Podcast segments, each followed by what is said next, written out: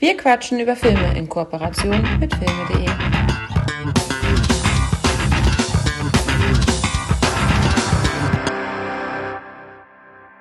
Herzlich willkommen zur aktuellen Ausgabe von Wir quatschen über Filme. Michi und ich begrüßen euch zu der aktuellen Ausgabe mit folgendem Inhalt. Zuerst sprechen wir über A Stars Born, dann kommt The Gentleman von Guy Ritchie und zu guter Letzt, last but not least, auch angeteased in der letzten Folge die unendliche Geschichte, die Buchverfilmung von Michael Ende von Wolfgang Petersen inszeniert. Hi Mike. Hallo Hakan. Schöne Einleitung. Oh, vielen Dank. Ähm, wie lief deine Woche? Alles gut? Wir haben ja, oder beziehungsweise die letzten beiden Wochen, wir haben ja uns auch so nicht gehört. Alles soweit in Ordnung bei dir? Ja, ich äh, arbeite die Filme fleißig ab. Mhm. äh, ist ja immer eine kleine Herausforderung. Äh, man denkt zwar, okay, drei Filme in zwei Wochen, das sollte man hinbekommen, aber man wird ja auch, äh, oder man, also ich äh, werde ja auch so bombardiert mit, oh, guck dir die und die Serie an und spiel das Spiel und dann gucke ich halt auch gerne Sport, wie du weißt. Mhm. Der, der äh, Terminkalender ist voll mit Konsum. Auf jeden Fall. Aber man darf auch nicht vergessen, wir erscheinen nur 14-tägig. Es gibt ja auch ähm, Podcasts, die wöchentlich Input rausknallen, teilweise äh, Output, teilweise ja sogar ähm, mehrere Folgen in der Woche. Ich meine, das, äh, ja, die haben natürlich noch mehr auf dem Zettel als wir. Ähm, aber die, die, können sich wahrscheinlich die Sachen auch besser merken. Bei mir ist ja so, The Gentleman ist ja jetzt schon ein bisschen länger her. Mhm. Äh, mal gucken, wie das wird. Gut. Ähm, ich habe tatsächlich, ähm, also du bist ja dran mit Klappentext 1 und 3, wie, wie eigentlich immer, ähm, wenn ich moderiere. Ähm, ich musste The Gentleman jetzt aus dem Amazon-Netz ziehen, weil, oh, beziehungsweise aus dem Netz ziehen, weil, und habe den Amazon-Text genommen, weil ich das Steelbook habe, wo wieder mal nichts drauf stand. Ich habe auch die Umverpackung diesmal nicht aufbewahrt. Ähm, hast du denn die Klappentexte soweit vorbereitet? Ja, ich habe ja äh, deine wahnsinnig tolle Nummer 566 von 2000. Die unendliche Geschichte. Ja, genau. Die kommt am Ende. Und ähm, wir fangen ja mit The Star Spawn an, wenn ich das ist, äh, ja, das ist korrekt. richtig verstanden habe. Da muss ich mich jetzt. Äh, ich habe den ja auf, ähm, auf Netflix gesehen, du wahrscheinlich auch. Ja, korrekt. Du hattest den ja mal ins Rennen geworfen. Und ich nehme jetzt einfach mal hier einen äh, kleinen, eine Produktbeschreibung des Herstellers steht hier drüber. äh, und die nehme ich jetzt einfach mal. Mhm. Ich fange es einfach mal an. Der erfahrene Musiker Jackson Maine, Bradley Cooper, entdeckt und verliebt sich in die angeschlagene Künstlerin Ellie, Lady Gaga. Sie hat ihren Traum als große Sängerin fast aufgegeben, bis Jack sie ins Rampenlicht rückt. Aber selbst als Ellie mit ihrer Karriere durchstartet, bricht die persönliche Seite ihrer Beziehung zusammen, als Jack einen ständigen Kampf mit seinen eigenen inneren Dämonen führt. That's it. That's it. Ja, war schon mehr Informationen, als ich tatsächlich hatte. Ich habe ähm, vorher nie großartig was von dem Film gehört. Also, nein, anders. Vom Inhalt. Mhm. Ich habe natürlich von dem Film gehört. Das Lied äh, Shallows lief ja auch ab, äh, rauf und runter und war ja auch Oscar ähm, prämiert oder ist Oscar prämiert. Ja, Aber genau. so die Prämisse des Films, obwohl es ja auch schon die vierte Version des Stoffes ist, die Prämisse war mir gar nicht bekannt. Ja, ging mir genauso. Äh, du hast auch die wesentlichen Key Facts schon zusammengefasst. Es ist die vierte Verfilmung von einem Stoff. Äh, die erste Verfilmung war in den 30ern und basierte auf einem vage auf noch einem anderen Film, glaube ich, so, so wie ich das Krass. gelesen habe. Ähm, und ich bin da auch relativ äh, ohne großartigen, also ich habe auch vorher nichts äh, lies, nicht, also mich da irgendwie nicht eingelesen. Das Einzige, was ich äh, in Erinnerung hatte, war äh, eine, ein Teil einer Rezension von, ähm, von Kino Plus, als sie, ich glaube, die hatten erzählt, dass Bradley Cooper da halt auch selbst gesungen hat und ähm, er natürlich schauspielerisch sehr, sehr stark war, während Lady, Lady Gaga natürlich Sänger, äh, vom Gesang her ähm, mehr als überzeugt hat, weil das natürlich ihre Profession ist. Mhm. Und äh, bin dann entsprechend, ja, mit einer gewissen Vorfreude in einen schönen Musikfilm eingestiegen. ähm, und so startet der ja auch. Also ich habe da, also das hat wirklich schon gleich äh, mich abgeholt. Die die erste Szene, ähm, Bradley Cooper als ja als erfahrener ähm, Sänger, als erfahrener Musiker auf dem Konzert, äh, schwingt die Gitarre äh, und und gibt da seinen ähm, Gesang zum Besten und das hat richtig Spaß gemacht, weil da lohnt sich dann auch wirklich eine, eine schöne Anlage, weil du dann einfach wirklich die, die Stadien, also es fühlte sich wirklich so an, als wenn ich im, da mit da vor Ort wäre, also vom, von der Soundkulisse her. Und das hat schon richtig Spaß gemacht. Cool. Ja, fertig. Wir spielen jetzt mal so die Bälle hin und her. Ja, also ich muss sagen, was mich natürlich auch ähm, zu Beginn auch ähm, ja positiv ähm, gestimmt hat oder auch, sagen wir mal, überrascht hat, war, dass Lady Gaga, die ja sonst immer als aufgekratzte, aufgetakelte, aufgestylte, ähm, im Endeffekt Kunstfigur daherkommt, ja, sehr, sehr, sehr, sehr reduziert war, eine ganz normale Frau, sehr hübsch auch, auch aussah, fand ich. Ähm, mhm. Und ich habe sie schauspielerisch ja schon, ich weiß nicht, ob du die Staffel auch gesehen hattest, American Horror Story, wo sie eine der ähm, Hauptfiguren gespielt hatte in der Hotelfolge? Nee, nee da habe ich äh, nach der ersten Staffel abgebrochen, weil mich das nicht so hm. gefesselt hat, das Ganze. Jedenfalls war sie da halt auch Lady Gaga-esque, ne? Also sie hatte dann halt so, so blonde Haare, war stark geschminkt und so. Und das war jetzt mal wirklich so, ja, was ganz anderes, dass man ja die, die geerdete, ähm, ja, den, den normalen Menschen unter dem ganzen Make-up mal gesehen hatte. Und ähm, schauspielerisch hatte sie auch bei ähm, Hotel, also ich fand sie da jetzt zwar nicht so überragend, aber sie hat da einen Emmy für gewonnen. Also haben andere da wohl schon auch schon das große Potenzial gesehen. Und auch hier mhm. sind ja beide Oscar nominiert für die Hauptrollen gewesen. Ja, genau. Also ich, man muss auch sagen, dass äh, wenn ein Schauspieler äh, in den Gesang rein sich reinarbeitet, und das hat ja Bradley Cooper hier ja anscheinend gemacht, das ist natürlich nochmal eine etwas andere Leistung. Ähm, von daher kann ich das auch nachvollziehen, dass er da eine Nominierung bekommen hat.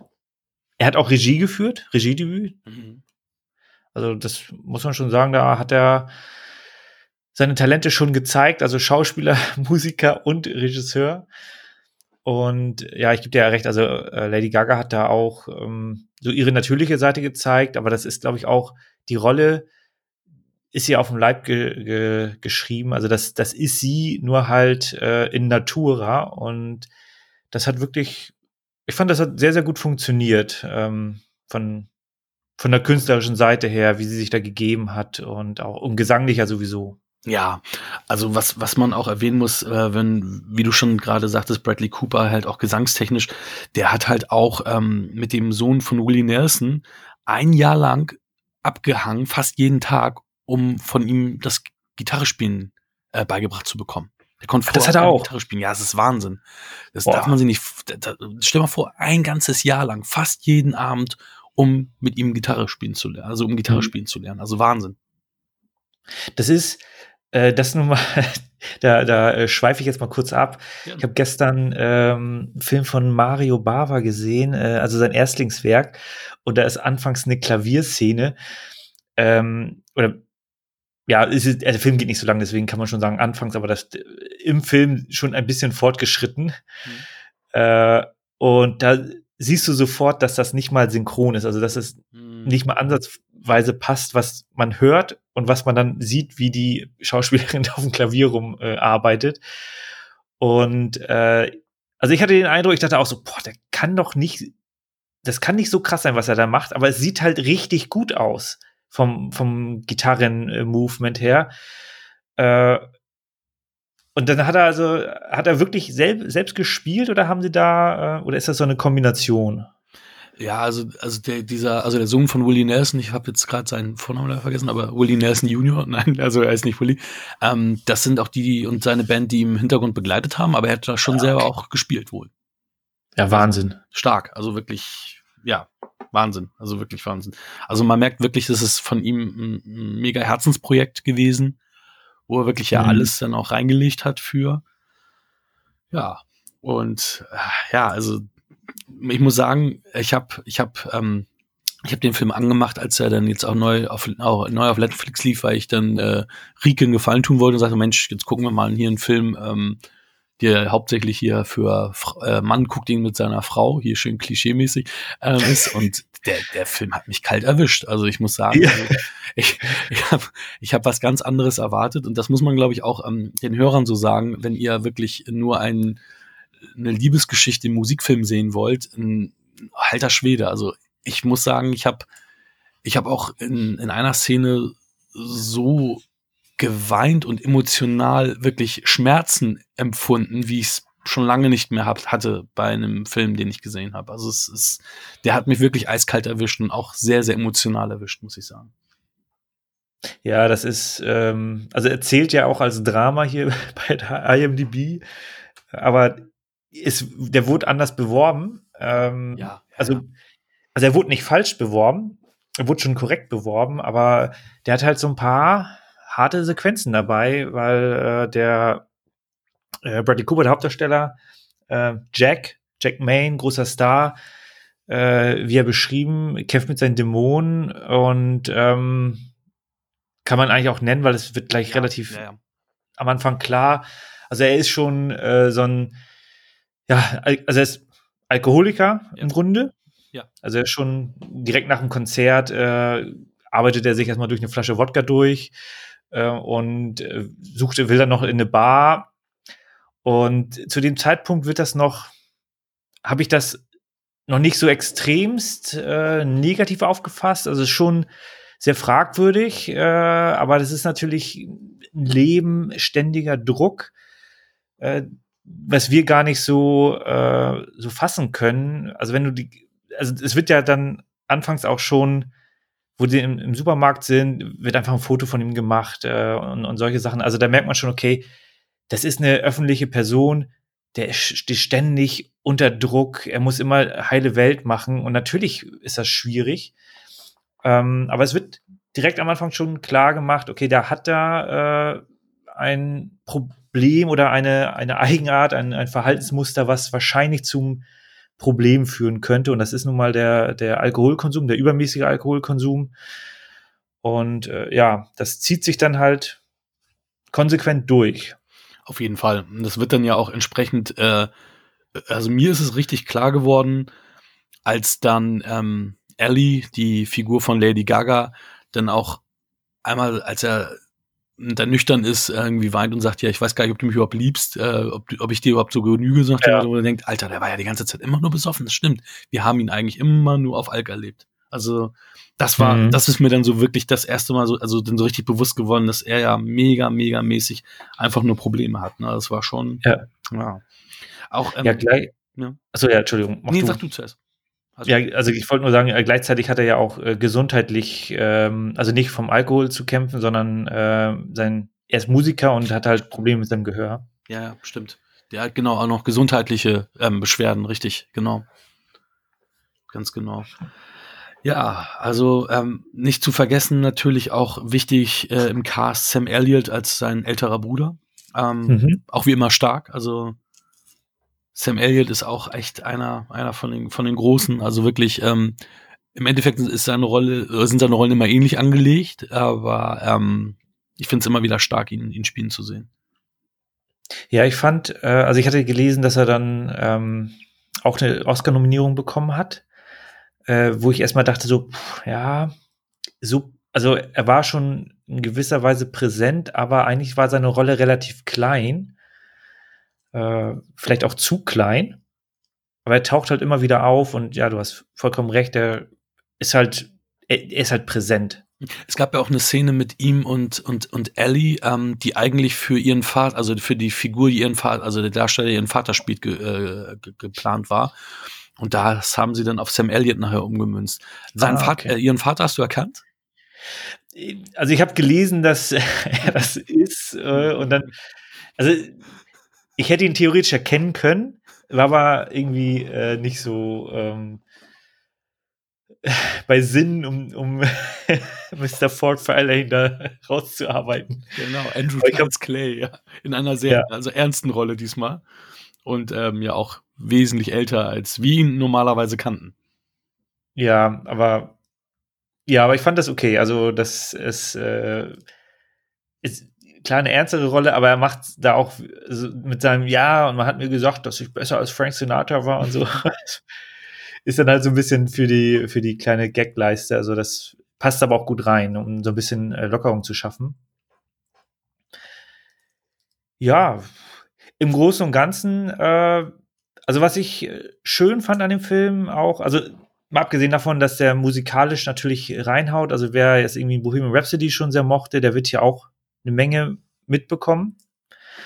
Und ich fand es halt, es war jetzt nicht so ein, so ein typisches Abarbeiten von äh, Auf und Abs, äh, sondern also ich hatte immer so die Sorge, so ja, okay, jetzt kommt das, das große Zerwürfnis, Ja. aber es kam zum Glück nicht. Richtig, ja. Das war Und- keine Schema F-Geschichte diesmal. Genau. Und das fand ich halt sehr, sehr toll, weil äh, die Chemie zwischen den beiden äh, Charakteren war halt so super und das hätte ich dann sehr, sehr schade gefunden, wenn es dann noch irgendwie so ein ja, inszeniertes, äh, großes Drama gegeben hätte. Das gab es ja sowieso schon genug äh, in, in dieser äh, Geschichte und, und wirklich äh, harte Sequenzen. Aber es war halt ist irgendwie nichts dabei, wo ich sage, okay, das passt irgendwie nicht rein oder es wirkt jetzt irgendwie äh, deplatziert. Ja. Sehe ich auch so. Was ich ganz schön fand, ist, ähm, ich weiß nicht, ob du es auf dem Zettel hast, ähm, Bradley Cooper ist ja im Endeffekt bekannt geworden durch die Jennifer Garner-Serie Alias. Ähm, Okay. und da waren ähm, Greg Grunberg, der seinen Fahrer gespielt hat, der etwas dickere, der auch Ja. ähm, äh, Heroes. Parkman genau aus Heroes ist, genau. ähm, sowie Ron Rifkin, der den Karl gespielt hat. Das sind beides auch Hauptdarsteller, Castmitglieder aus Alias gewesen. Ah, Die er cool. sich quasi nochmal wohl zurückgeholt hat, weil das wohl seine Buddies sind, keine Ahnung. Ja, ich finde das, äh, wenn du mit Leuten gut zusammenarbeitest, dann wieso nicht? Dann, das sind ja auch, das sind ja sehr, jetzt keine, keine super tragenden Rollen, aber die sind auch gut besetzt. Also die machen schon Spaß. Auf jeden Fall. Ja, es ist auch ganz witzig. Ähm, ich hatte auch gelesen, dass die ähm, normalerweise hast du ja, um auch zu zeigen, ne, also gerade um jetzt auch zu zeigen, wie, wie, wie berühmt sie jetzt wird und, und wie groß sie wird, ähm, dass im Endeffekt ja eine Montage geplant war, aber die, die jetzt gesagt haben, okay, wir werden das so einbinden, dass wir sagen, sie war bei Saturday Night Live und wenn du bei Saturday Night Live bist, dann hast du es ja geschafft in Amerika. Und dass, Ja, okay. quasi deswegen diese Szene bei, mit Saturday Night Live ist, um zu zeigen, wie groß Mit sie Alec schon ist Baldwin. Mit genau Alec Baldwin als als Präsenter, genau, Präsentator, äh, anstatt ähm, da irgendeine Montage zu machen, wo, wo du siehst, oh, die wird jetzt ein großer Star oder so. Auch, auch ganz auch ganz charmant gelöst und auch mal anders als ja als normalerweise. Ja. Es ist natürlich, wenn du da nicht, wir gucken das ja eher, also im deutschen Markt ist das eher selten, dass das jemand guckt. Ja, sicherlich nicht ausgeschlossen. Ähm, von daher ist da so die, der Bezug nicht so da. Das ist wahrscheinlich sowas wie Harald Schmidt früher mal gewesen war. Ne? Ja, oder im Endeffekt ist ja ähm, Saturday Night Live ähm, hatten wir ja auch mal. RTL Samstagnacht war ja im Endeffekt Saturday Night Live. Da gab es ja auch immer Stargäste.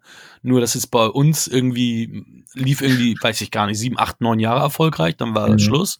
Und das läuft ja irgendwie seit den 70ern, glaube ich, pf, ähm, auf und ab. Und da werden ja so viel, so wurden so viele Star, äh, Stars geboren, so viele Stars geboren. Ich meine, den Aykroyd, Eddie Murphy und so weiter, die kamen ja alle von Ja. da. Ähm, und das ist im Endeffekt, also, also RTL Samstagnacht ist ja im Endeffekt so eine deutsche Mhm. Billigversion von Saturday Night Live. Ja, das ist auch, äh, wenn du, du darfst sowas nicht absetzen. Das, wenn das die ganze Zeit durchläuft und du wechselst mal, äh, dann hast du natürlich mal das Risiko, dass du den richtigen Cast dann findest. Also das kennen wir ja hier mit Wetten das, das lief ja auch 40 Jahre, bis dann äh, der Hauptmoderator wechseln musste. Aufgrund der, der einen ähm, tragischen Show. Und dann ging es halt den Bach runter. Und ich meinte halt auch Harald Schmidt, weil das war halt auch, das lief ja immer unter der Woche, Sat 1, hatte einen festen Platz, hatte feste äh, Zuschauerschaft. Mhm. Und dann hatten die das mal abgesetzt oder pausiert. Und dann wollten die es wiederbringen und dann was, hat es halt nicht mehr den Erfolg gehabt. Da haben die Leute sich dann Alternativprogramme gesucht. Und dann bist du halt raus. Und wenn die das seit 50, 60 Jahren, ja, 50 Jahre sind es dann knapp. Und wenn es natürlich auch den gewissen Ruf hat, dass man dort immer wieder die, die ganzen Stars hat und die da auch gerne, also für die großen Schauspieler oder für die großen Musiker, die großen Stars, wenn das für die den Mehrwert ist, dahin zu äh, kommen, dann hat halt die Show auch immer diese großen Namen. Ja, auf jeden Fall. Ich meine, damals, ich habe das, ich habe das halt, also jetzt RTL Samstagnacht, ähm, habe ich viel geguckt früher. Da, da war, mhm. war ich ja auch irgendwie Jugendlicher. Und da waren dann halt auch, auch viele damals große Namen. Ne? Da war ja auch zum Beispiel hier von den Flodders hier, die, die Tochter Tatjana Simic und so weiter, die war dann auch da. Und es gab auch einige internationale Leute, die mal da waren. Ähm, und halt, ja, auch bei den Deutschen, Till Schweiger war auch da. Also, ne, also, ah, okay. also da waren schon, also von, von, von dem Ding her auch bekannte Leute da und auch international. Ich kann jetzt gar nicht mehr so viele benennen, weil das natürlich auch alles schon ewig her ist. In den 90ern, 90ern war das ja relativ groß. Ja, Wahnsinn. Aber das wird, also ich, du, hast, du hast recht, in dem Film ist es natürlich ein, mal als schöner alternativer Ansatz. Äh, und ich konnte damit schon einigermaßen was anfangen, aber das wird halt nicht so plakativ, dass sie jetzt halt Milliarden von äh, Alben verkauft. Das wird eher dann durch durch das große Poster zum Beispiel ähm, vor, der, vor der Preisverleihung dann deutlich gemacht. Mhm. War das vor der Preisverleihung? Nee, das war, glaube ich, die haben das Album veröffentlicht und dann. Oh, jetzt. Ai, ai. Aber ja. Ja, was ich noch abschließend, äh, bevor wir zu den Punkten kommen, ähm, sagen möchte, ist, dass ähm, Shallow ja auch ein, im wahren Leben ein, ein, ein riesen, riesen Hit geworden ist und ähm, hat sogar Michael Jacksons Thriller überholt als ähm, zweiter meisten Award-Gewinner äh, äh, Song mit 24 Awards. Also der hat 24 Preise bekommen, dieser Song. Und hat damit Michael Jackson Thriller auf Platz drei nach hinten buxiert. Ui. Mhm. Also der ist jetzt auf Platz zwei, Shallow. Ja, ja, ganz genau. Und Platz eins ist ein Lied von Beyoncé, was ich gar nicht kenne, aber ich ah, bin ja musikalisch nicht mehr auf der Höhe, was das anbelangt. Ja. Ähm, ja, es ist schon krass, aber ich muss auch sagen, also ähm, ich, wenn ich gleich zu meinen Punkten komme, ich habe ich hab beim, beim Eingangssehen zwei, drei Tage später die Wertung nochmal um einen Punkt nach oben gesetzt, weil ich irgendwie, ich habe den auf dem Samstag gesehen und ich habe ähm, mhm. fast den ganzen Sonntag über diesen Film noch nachgedacht, wo ich gedacht, wie krass dieser Film mich beeinflusst hat und ich weiß gar nicht warum, er hat mich ein, äh, einfach eiskalt erwischt und ich habe fast den ganzen äh, nächsten Tag noch über diesen Song nachgedacht, äh, über diesen, Entschuldige, über diesen Film nachgedacht. Und Wenn du den Song gehört hast. Genau. jetzt kommt's, jetzt kommt's. Ich habe mir den Song vor sechs Wochen oder so, vier Wochen, keine Ahnung, nochmal angehört und musste anfangen zu weinen und musste den Song abbrechen. Der hat mich, also ich bin da irgendwie, weiß ich, das Ding hat mich richtig, richtig getroffen. Schon, ich weiß nicht, ich weiß nicht wieso, aber das Ding hat mich richtig, ich konnte den Song nicht zu Ende hören und, und ich habe geheult. Also ich habe nicht geweint, ich habe geheult. Da hab ich gedacht, Alter, ich musste den Song jetzt wieder unterbrechen. Was ist hier los? Schon krass. Also, also wirklich, der Film hat mich äh, mhm. wirklich massiv beeindruckt. Acht von zehn. Schön, ja. Ich finde auch, ähm, also Musik ist wirklich ein, ein Mittel, mit dem du Emotionen wirklich richtig toll immer wieder ähm, transportieren kannst. Also ich höre mir auch gerne Lieder an und, er, und, erinnere mich dann an, an gewisse Menschen oder an gewisse Filme, gewisse Situationen, was auch immer. Und das ist dann, es geht ja in beide Richtungen, äh, sowohl mhm. gut als auch äh, schlecht. Und ja, ich fand, also der, der Song ist schon sehr, sehr stark. Ich fand die ganze Atmosphäre von den Konzerten, äh, das hat mich am meisten beeindruckt, weil das einfach richtig Spaß gemacht hat. Mhm. Und ich gebe den auch acht von zehn Punkten, also ein oh, äh, absolute Empfehlung, sehr guter Film. Freut mich. Da, da war ich mir nicht so sicher, wie du ihn auffassen würdest, weil manchmal habe ich das Gefühl, dass ich, dass ich genau weiß, wie du was, ähm, also wie du was bewerten wirst und bei einigen Sachen so gar nicht. Und bei dem Film war ich mir so, also wusste ich nicht. Also da hatte ich gedacht, von, von fünf bis acht kann alles drin sein. Und ich bin froh, dass du, dass du ihn auch ähm, so positiv bewertest. Von fünf bis zehn hättest du sagen können. von von 5,5, nein, Michi gibt keine halben Punkte, er wird nie halbe Punkte geben. Ähm, oh, ich muss doch noch was Abschließendes sagen. Und zwar ähm, gibt hier eine Brücke zu unserer Mother-Folge, denn ähm, der Kameramann ist Matthew Libertique, der gleiche Kameramann, der auch Mother ähm, gefilmt hat. Oh. Und deswegen ähm, hat er auch ähm, ähm, hier eine Nominierung bekommen, ne? Weiß ich gar nicht mehr. Hat er? Also ich habe nur gelesen, Cinematography. Gab es eine Nominierung? Ja, dann wird das doch, dann wird das gewesen sein. Ähm, Jennifer Lawrence, die, die kennen sich ja, die haben ja beide auch schon ja zusammen zwei Filme gedreht, glaube ich, zwei waren es, glaube ich, gedreht. Okay. Ähm, Jennifer Lawrence hatte den Kameramann äh, Bradley Cooper empfohlen. Oh. Aufgrund von Mother halt, ne, weil sie mit ihm halt Mother gefilmt hat. Ja, das ist er auch. Ja, tatsächlich. Ich habe das jetzt hier nochmal. Perfekt. Ach, das finde ich, das finde ich schön, weil man arbeitet mit Leuten zusammen und dann, ähm, man, man muss ja nicht immer gegeneinander arbeiten, auch wenn die Studios immer wollen, dass die Leute in ihre Filme laufen. Aber das war so ein typischer Film, der, äh, wo es nicht um die Boxoffice ging, sondern da wollten sie eine geile Geschichte und eine, eine tolle Message und ja. einen tollen Film machen. Und an der Kasse war er dann trotzdem erfolgreich. Schön. Sehr schön. Ja, Film Nummer zwei ist unser erster Guy Ritchie-Film, richtig? Richtig. Ja. Guy Ritchie. Muss er sagen, ich bin ja nicht so der riesen Guy Ritchie-Fan. Also jetzt werde ich wahrscheinlich von, von der Masse uh. der Hörer ge ähm, ähm, gesteinigt und gegeißelt werden, aber ich bin nicht der riesen Snatch-Fan. Und Bube, Dame, König Gras, war das Bube Dame Gras? Ja. ja. ja. Den habe ich auch nie wirklich gesehen, weil der mich irgendwie auch nicht so gecatcht, also von der Thematik so groß gecatcht hatte. Ähm, wo ich weiß, ich glaube, Jason Statham spielt. Irgendwann werde ich das auch nochmal nachholen. Es ging halt darum, dass ich äh, von meiner Schwiegermutter ähm, Kinokarten bekommen habe für, für das, ähm, ähm was, was äh, eine Hafen City ist, das Kino. Und ähm, ah, okay. eigentlich, und es ist ja kleiner, ne? Ähm, das, das ist so mit, mit äh, Schnittchen und so weiter. Du kannst du so eine Richtig. Keine Ahnung, Käseplatten und so ein Scheiß ja, da bestellen. Ja, ja, und kannst direkt ähm, da ähm, ähm, nicht so ein Scheiß, so ein Getränke Ja, genau, Getränke bestellen und das ist halt eine schöne Atmosphäre, das ist ein schönes Kino, ähm, hat aber weniger Sitze und Rike und ich waren eigentlich da, um Jojo Rabbit im Kino zu sehen und dann hieß es, nö, äh, ja, ausverkauft und so, ne? Und ich, oh, fuck. Und dann haben wir gesagt, scheiße, was machen wir denn jetzt? Ja, und dann war es so, dass wir dann The Gentleman gesehen haben, weil das der einzige Film war, der, der so uns beide so ein bisschen interessiert hatte.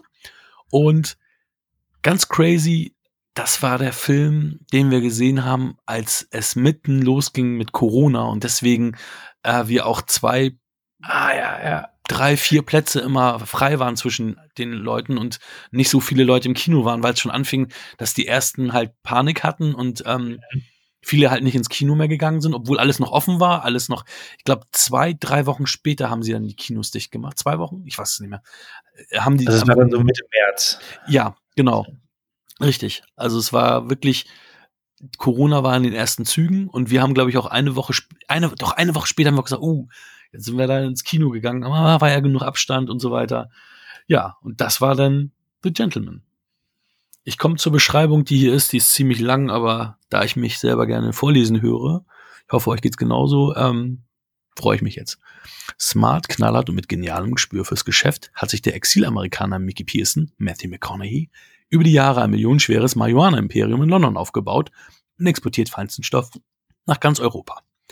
Doch Mickey will aussteigen, endlich mehr Zeit mit seiner Frau Rosalind, Michelle Dockery, verbringen und auf legalem Weg das Leben in Londons höchsten Kreisen genießen. Ein Käufer für die Landeswald verteilten und dank des chronisch geldknappen Landadels gut versteckten Hanfplantagen muss her.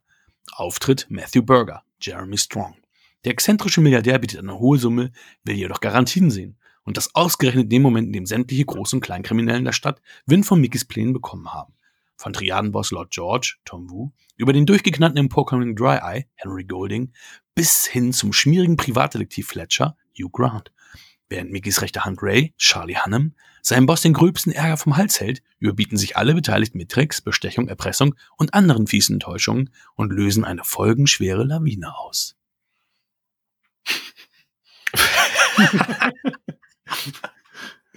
ja, aber es ist ja alles richtig und auch flott geschrieben, aber relativ lang, ne? Ja, ja, das. Verrät aber auch nicht zu viel, oder? Ja, nee. Ach. Ja, nee, ist klar, oder? nee, ich tue mich immer so. Also ich, ich, ich versuche es mal in wenige Worte zu fassen. Das ist ein typischer Guy Ritchie-Film. Das ist. Also, wer versucht, die Story so richtig zu durchdringen, vergiss es. Musst du wahrscheinlich dreimal gucken, den Film. Ist ja, also, du, Snatch kennst du ja auch. Mhm. Aber den habe ich nicht mehr gesehen. Ja, da geht es ja in eine ähnliche Richtung. Du, du blickst erstmal nicht durch und nachher wird es halt dann irgendwie äh, aufgeklärt. Und das hast du halt hier auch. Es ist ähm, ein bisschen übersichtlicher, aber du hast sehr viele Charaktere, sehr viele Handlungsstränge. Äh, du hast natürlich einen groben, großen Plot. Äh, deswegen, ich glaube, der. Ich, wann habe ich dir den Film zurückgegeben? Das ist auch schon zwei, drei Wochen her. Ne? Mhm, als wir Tenet gesehen haben. Ja, ja. Und davor hatte ich ihn mir halt angeguckt. Und, äh, also es kommt langsam zurück, der ganze äh, Wust an ähm, quatschigen Szenen. Äh, aber es ist halt nichts. Also die, die Story passt diesmal nicht auf eine auf einen Bierdeckel, sondern das ist äh, sehr sehr ver, verzwackt das Ganze. Also ich habe ähm, ich tatsächlich als ähm, als der Film dann anfing, war ich halt schon schon Besorgt. frohen Mutes, dass es ein ein Film wird, der mir gefällt. Also man hat ja manchmal so die die Eingangssequenzen, wo du denkst, oh, da habe ich Lust drauf oder eben nicht. Also zum Beispiel ja. Tenet. Am Anfang denke ich, oh, cool. Ja, und dann ähm, war es nicht so ganz meins. ich muss sagen, hier ähm, war ich wirklich gut unterhalten und muss auch sagen, dass, ähm, ja, du hast recht, da sind natürlich viele typischen Guy Ritchie-Elemente vorhanden, aber ich hier jetzt ähm, besser unterhalten war als äh, bei den sagen wir mal, durchschnittlichen Guy Ritchie-Filmen, wobei gab er jetzt schon einige ja, wo, ich weiß, davor hat er, glaube ich, King Arthur und, und, und Aladdin gemacht, ne, die ja natürlich ja, genau. nicht wirklich ähm, in sein normales Schema aber gepasst haben. Und ja, ich meine, Aladdin war jetzt eine reine Auftragsarbeit. Das war jetzt ja nicht so, dass, der, dass man da irgendwie, also ich habe ich hab da seine Handschrift nicht durchgesehen, ähm, muss ich sagen. Ähm, aber ich habe wirklich meinen Spaß gehabt, auch an den Charakteren und ähm, auch mal hier Hugh Grant in, in so einer Rolle zu sehen, in, in dem man ihn so eigentlich nicht sieht, weil er ja sonst immer, ja, wo er langsam ist er auch zu alt, um jetzt natürlich dieser Everybody's Darling Schwiegersohn-Typ zu sein. Er ist jetzt ja eher der Großvater als der Schwiegersohn. Ähm, ja, ist ja so, ist ja so. Ja. Ähm, aber war schon cool. Also ich habe ja auch ähm, habe ja auch gelesen, dass er die, seine Szene in fünf Tagen abgedreht hat und aber auch echt über 40 ähm, ähm, Seiten an Dialog hatte. Ne? Ich meine, er hat ja auch viele Dialog äh, Monologe gehalten. Ähm, hat das wohl mhm. alles auch auf irgendwelchen, hatte irgendwelche ähm, Spickzettel geschrieben, hat aber, ähm, ja, sein Auto wurde geknackt und mitunter waren die Dinge, die dann auch verschwunden sind, diese Spickzettel, die er sich halt gemacht hat. Und ja, musste irgendwie anderweitig zurechtkommen, ähm, um sich den ganzen Text merken zu können. Nein, es hat schon Spaß gemacht. Und ich sehe auch Eddie Marzan immer sehr gern, der dann ja ähm, da diesen Herausgeber gespielt hat, ähm, dem er das erste Mal ja richtig bei äh, Ray Donovan als ja Leaf Schreibers Bruder aufgefallen ist und jetzt immer wieder auch in, in, in kleineren Nebenrollen zu sehen ist. Und ja, ich finde ihn halt auch immer richtig cool. Und Charlie Hannem mochte ich ja durch Sons of Anarchy schon sehr gerne.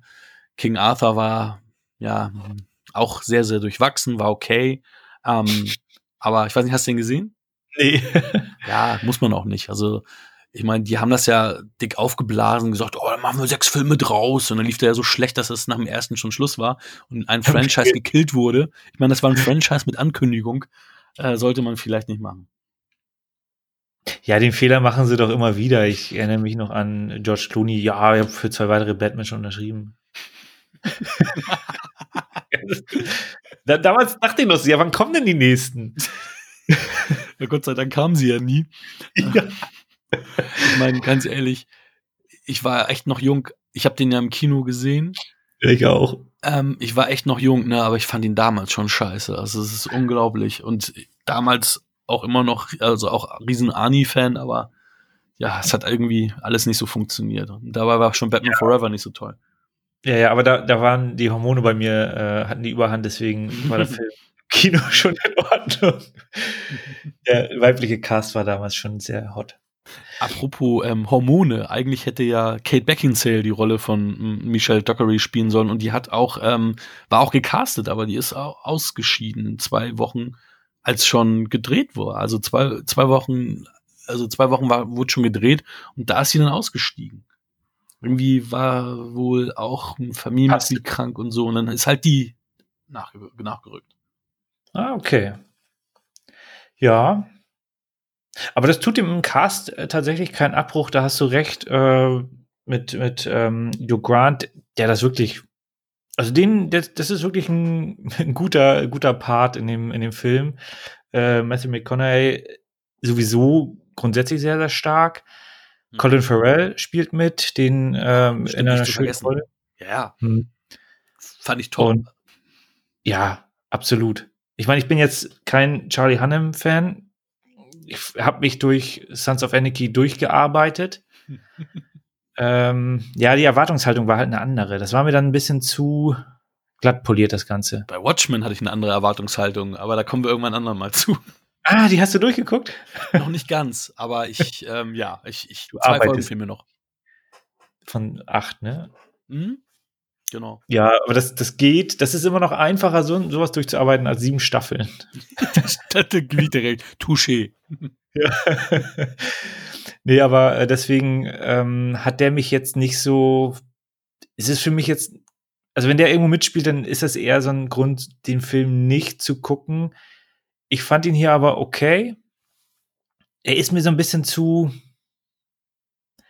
ja, äh, er hat, also man sollte schon meinen, dass er Ecken und Kanten hat, aber er ist mir irgendwie ein bisschen zu lieb. Bisschen zu nett.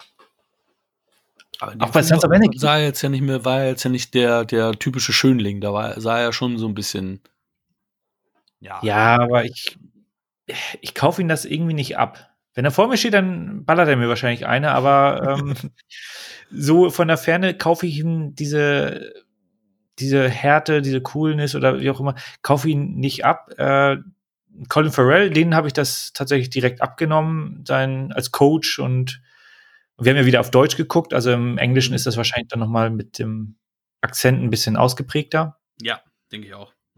Denke ich auch. Ja, aber so grundsätzlich vom, das Setting ist natürlich ganz nett, äh, mit dieser Drogenplantage und alles so ein bisschen auf Business getrimmt und ja, hat halt so seine, seine typischen äh, Wendungen und äh, ja, man kann nicht alles auf einmal durchblicken, äh, denk, also so ist immer mein Eindruck bei den Guy Ritchie Filmen, du kannst einfach beim ersten Mal gucken, verstehst du nicht alles. Aber ich glaube, das ist auch gar nicht gewollt, dass du weißt, wer, wie, wo, jetzt mit wem und keine Ahnung. Oder wie siehst du das? Nein, ich denke auch, das soll halt sich innerhalb des Filmes dann halt ja entwickeln. Ähm, ja, aber ich finde schon, der Film hatte ja auch eine Metaebene, deswegen fand ich das eigentlich ganz witzig, ähm, dass er dann ein Drehbuch zu Miramax gebracht wird. Der Film ist von Miramax produziert. Ich glaube, ach ja. Ich weiß nicht, ob es erstmalig ist, aber ähm, jetzt ja nicht mehr mit den Weinsteins. Und äh, mir ist auch erstmalig aufgefallen, dass da nicht mehr steht hier, dass ähm, Miramax zu der Menschenfilms gehört. Also es ist wohl irgendwie auch verkauft worden, aber es ist ähm, ja nur so am Rande. Da bin ich jetzt im Thema nicht drin. Das ist auch, also da nur mal zu, für alle, die denken so, ja, das ist ja alles total übersichtlich. Nee, diese ganzen Unternehmen, Unternehmensverflechtungen, also es steht ja nirgendwo im Handelsregister kannst du nicht nachschauen, da steht halt auch nichts drin. Das muss man einfach irgendwie wissen. Das muss irgendwo mal bekannt gegeben werden, wer jetzt zu wem alles gehört, äh, wenn es dann nicht zu Disney gehört, ne? Hm. also, ja, das stimmt. Also, es, der hat schon seinen Schauwert, der hat schöne Szenen, Schauspieler sind gut, Dialoge gefallen mir in Summe. Ähm, aber es ist halt so, ja, ich meine Erwartungshaltung war jetzt auch relativ niedrig. Mhm. Ich habe da jetzt, also ist jetzt wirklich nicht so, also wenn der jetzt mal läuft, dann äh, kann ich da sicherlich auch noch mal kleben bleiben, aber das ist jetzt nichts, wo ich in fünf Jahren mich zurückerinnere und sage so, boah, das war eine geile Story, das war super. Snatch hat damals, glaube ich, da ein bisschen anderen Impact gehabt, weil das natürlich zu dem Zeitpunkt noch recht neu wirkte, dieses Durcheinander. Witzig, ich fand es natürlich- immer nur okay. Ja, aber der hat natürlich in der, ähm, in der Filmhistorie doch irgendwie einen größeren Impact äh, hinterlassen. Ja, klar. Es ist, aber es gibt natürlich sehr viele dieser, dieser Filme, die da, also diese Art von Filmen, die schon rausgekommen sind. Das ist aber tatsächlich auch einer der besseren, ähm, also einer der guten. Ja, und geht auch, nimmt auch die Moderne mit. Ne, Also bei Snatch hast du ja ganz anderes Setting, da gab es noch keine Smartphones. Ja, es ist so. Klar, ich meine, der ist halt auch ähm, normal an die Jetzt- und Ist-Zeit angepasst, ne? Von, von daher kannst du, ja, also von daher kannst du sowas auch alle zehn Jahre rausbringen. Und äh, wenn du dann den richtigen Ton triffst, ja, gute Geschichten kannst du grundsätzlich immer ähm, wieder verfilmen. Ja, ja, wenn die Abstände nicht so groß sind. Äh, also, nee, wenn die Abstände nicht so klein sind, so andersrum. Ne? Ja, irgendwie alle fünf Jahre, keine Ahnung, die glorreichen sieben, da wird's dann irgendwann nicht Mhm. gut. ja, aber ist ja tatsächlich schon mehrfach äh, verfilmt worden, dein Beispiel tatsächlich, ja. Ja. Ja, wobei die Abstände sind schon okay. Also der letzte war ja auch äh, wesentlich, also es sind, hängen ja doch einige Dekaden dazwischen. Ja, auf jeden Fall. Das auf jeden Fall. Ja, was hast du punktetechnisch zu The, Gentle The Gentleman zu sagen? Ja, ist ein guter Film, hat mich in Summe gut unterhalten. Äh, Würde ich mir jetzt nicht so oft äh, nochmal angucken. Nichtsdestotrotz sieben Punkte Ja, gibt's da. Bei mir ist es ein halber Punkt mehr, sieben an- siebeneinhalb, 7,5 Punkte. Ähm, aber ähm, Ist nicht sichtbar. Nee, ich, ist, ich muss gerade dran denken, was im Kino ablief. Und zwar ist meine Frau ähm, in, während der Hälfte für eine halbe Stunde einge, eingeschlafen. Ähm, hab sie neben mir gehört, das ist auch schon bei Bohemian Rhapsody passiert, deswegen war ich da auch echt sauer diesmal. Und war echt, ich dachte, Alter, jetzt gehen wir ins Kino zum zweiten Mal. Also, ich meine, Bohemian Rhapsody war ja schon ein bisschen her. Und so, ey, jetzt gehen wir nochmal ins Kino und, und schläft sie jetzt wieder ein, das kann doch nicht sein. Und dann ähm, habe ich ihn noch äh, Samstag so angeteased, wir haben ihn jetzt äh, letzten Samstag halt nochmal aufgefrischt. Ja, Mhm. und ist sie irgendwann auch wieder müde eingeschlafen und dann hab ich gesagt, ja, dann geh jetzt hoch. Und ja, jetzt hat sie den Film wieder nicht. Also die fehlende halbe Stunde hat sie nicht gesehen und richtig aufgefrischt hat sie ihn auch nicht. Hat sie denn die gleiche halbe Stunde verpasst? Ja, sie ist schon vorher weg gewesen und dann ist sie auch vor hochgegangen. Das heißt, das fehlte ihr. Jetzt fehlt ihr sogar noch mehr als vorher. da, so viel dazu. Ja, Was, also, das kann man gleich mal noch mal ganz kurz anreißen. Wenn man, äh, wenn der Film so schlecht ist, dass man dabei einschläft, wie viele Punkte gibt's dann? Drei? Ja, das Ding ist, ähm, als Mutter von drei Kindern, wovon eines äh, fünf Monate alt ist, ähm, kannst du halt da nicht äh, das als Indikator nehmen, sondern die sind einfach kaputt, weil der Tag an sich dann halt immer schon relativ hart ist. Ne? Ähm, und die Nächte nicht so lang sind und du früh aufstehen musst und ja, da kann man halt nichts machen. Ne? Ist dann halt so. Ja, aber so richtig Adrenalin hat der Film dann ja auch nicht gebracht. Ne? Ja, du hast recht. Also müsstest du den eigentlich abwerten auf sieben Punkte. Nö, ich, ich, war, ich war immer noch gut unterhalten und äh, für mich sind es 7,5. Schön. Ja, kommen wir zu einem ja, Klassiker meiner Kindheit, den ich rauf und runter gesehen habe, das Buch geliebt habe und ähm, nach Filmkonsum auch dem, das Buch verschlungen habe, das Buch irgendwie zwei, dreimal gelesen, na, zweimal gelesen habe und ja, den Film unzählige Male, auch auf VHS halt damals aus der Videothek ausgeliehen, dann im Fernsehen aufgenommen und immer wieder gesehen, den zweiten Teil auch im Kino gesehen. Wir sprechen über die unendliche Geschichte von Wolfgang Petersen inszeniert, geschrieben von Michael Ende. Wow. Und jetzt kannst du aus deinem Gedächtnis wahrscheinlich den Klappentext auch noch mitlesen. Natürlich nicht und das ist auch dein Part. Ja, nee, äh, passt schon. Ähm, der kleine Bastian wird regelmäßig von seinen Klassenkameraden schikaniert. Auf der Flucht vor ihnen rettet er sich eines Tages in ein Antiquariat, wo er ein geheimnisvolles altes Buch, die unendliche Geschichte, entdeckt. Fasziniert beginnt er darin zu lesen, bis er schließlich selbst Teil eines unglaublichen Abenteuers wird, das ihn in die Welt Phantasiens, Phantasiens führt. Ein Königreich, in dem Winzlinge, Rennschnecken, Felsenbeißer und Glücksdrachen vom Untergang bedroht sind und verzweifelt nach einem Retter suchen. Phantasien scheint verloren, als Bastian begreift, welche Rolle er in der unendlichen Geschichte spielen kann. Ja. Hier gibt es noch ein bisschen Zusatz. Ne? Der große Roman von Michael Ende wurde 1984 unter der Regie von Wolfgang Petersen zu einer der erfolgreichsten Verfilmungen seiner Zeit. Konstantin Film präsentiert den Klassiker jetzt in aufwendiger und komplett bla bla bla. So. Das, steht, das steht bei mir auf, auf, auf dem Mediabook, oder? Ja, ja, das steht alles. Im Mediabook? Das ist der zwei, also es ist Absatz und dann kommt noch ein bisschen, ja, was ist das jetzt hier? Aber ich glaube, das, die Geschichte, äh, also die, die ähm, Umschreibung der Geschichte reicht vollkommen aus. Das andere ist jetzt nur, kauft ihn. Ja. Kauft ihn, tatsächlich.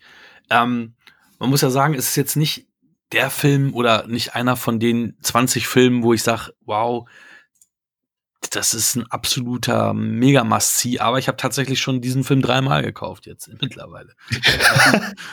Fast, ich glaube, ja, nicht mal die anderen habe ich so oft gekauft. Ich meine, auch Terminator zurück in die Zukunft und so weiter, das sind ja die, die ich auch mehrfach mal hatte, aber Die Hard, aber ich glaube, nein, Star das müsste der einzige Film sein, den ich tatsächlich dreimal gekauft habe. Crazy. Ähm, ja, wir sind diesmal, ich meine, das haben wir vor 100.000 Folgen mal gesagt, ähm, beziehungsweise haben ähm, Instagram mit live mitbespielt. Das würde ich jetzt heute mal wieder aufleben lassen, auch wenn ich in der Folge gesagt habe, das machen wir jetzt immer so. Ähm, aber was interessiert mich mein Geschwätz von gestern?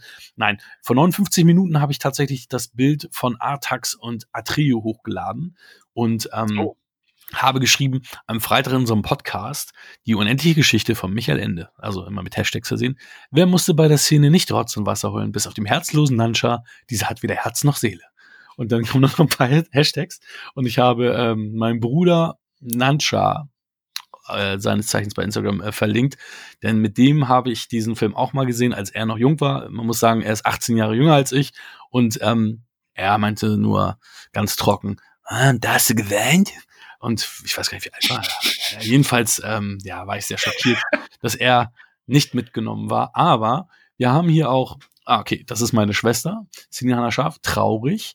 Ähm, Daniele Steelbooks hat geschrieben, ja, nicht so schön, sehr mitgenommen zu der Zeit und dann Smiley. Ähm, Biggie hat geschrieben, ich habe so geweiht damals, äh, Great Garden Landscape Gamer, Rotz zum Wasser geheult wie ein kleines Mädchen. Also wir haben halt schon, obwohl er erst seit 59 Minuten hoch ist, schon einige Kommentare auch zu diesem Bild bekommen und 33 Likes bislang. Also da ist schon ein bisschen Musik gerade drauf. Ja, ich, also wir hatten ja schon ein bisschen äh, vorher diskutiert äh, und wo ich ihn jetzt das jetzt mal so komplett in Gänze äh, bei, bei klarem Kopf äh, gesehen habe. Also ich habe ihn früher schon mal als Kind gesehen, aber es ist tatsächlich so, dass hinten raus ähm, einfach die Erinnerungen geschwunden sind zu dem, was hinten raus passiert. Mhm. Ähm, aber es ist schon ein Klassiker. Also ich fand auch, also ich meine, man muss auch sagen, das ist eine deutsche Produktion. Mhm. Mit, ähm, die haben ja auch viel, ich glaube, in Kanada gedreht oder so. Wenn ich das jetzt richtig. Äh das meiste wurde tatsächlich in den Babelsberg Studios gedreht. Also es, ähm, Großteil ja, ist in Deutschland gedreht worden. viel heißt ja nicht das weiß. Aber ja, du, du, du, wirst, du hast ja recht. Also es ist schon und das in den 80ern. Also eine, ja. eine deutsche Produktion, die international für Aufsehen äh, sorgt. Und ich glaube, jetzt einen großen Push hat er natürlich noch mal bekommen durch die letzte Staffel von äh, Stranger Things. Ja. Wo die den äh, Titelsong, der ja hier in der deutschen Version nicht, nicht dabei ist, aber in der amerikanischen Version habe ich gelesen, dass der da irgendwie gespielt wird. Äh, aber halt der, der, das, der Song an sich, äh, das Musikvideo war ja ein Riesenerfolg von, oh, jetzt muss ich. Limal. Ja. Und Stranger Things das war so das ganz, ganz große Highlight der dritten Staffel. Als das kam, damit habe ich halt auch nicht gerechnet. Da dachte ich so, okay, was, wow, super, Hammer.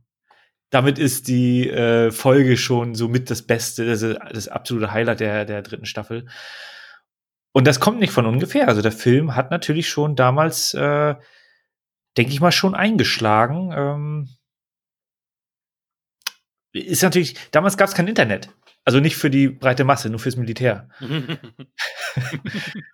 und ja, korrekt, korrekt äh, ausgedrückt. korrekt gesagt. Ja. Und deswegen geht sowas natürlich nicht so in der Form viral, aber ähm, das war schon. Und es war halt auch ein großes Risiko, äh, was die Finanzierung angeht. Das, der Film hat, das muss man jetzt mal so äh, gegenrechnen. Ich hatte hier gelesen, 60 Millionen D-Mark hat das am Ende gekostet, das ganze Spektakel. Ja, Wahnsinn. Es war auch schwierig mit aber, der Finanzierung, glaube ich, ne? Als ich das, das hatte ich auch, es ist schon ewig her, dass ich das gelesen hatte. Aber dass die Finanzierung ja auch nicht so easy war. Also schon Wahnsinn. Ja, ja. Und mein, klar, du hattest äh, Wolfgang Petersen, der hatte vorher das Boot gedreht. Ich glaube, 82 war das, ne? Kam der raus? Hm, ich glaube. Und äh, der hatte also jetzt international schon äh, Standing, war ja auch der Oscar nominiert und darf dann äh, dieses ja schwer zu verfilmende Buch anscheinend. Ich habe es nicht gelesen, deswegen äh, kann ich es nur jetzt so wiedergeben, was jetzt äh, so in den, was ich so äh, ja nachlesen konnte.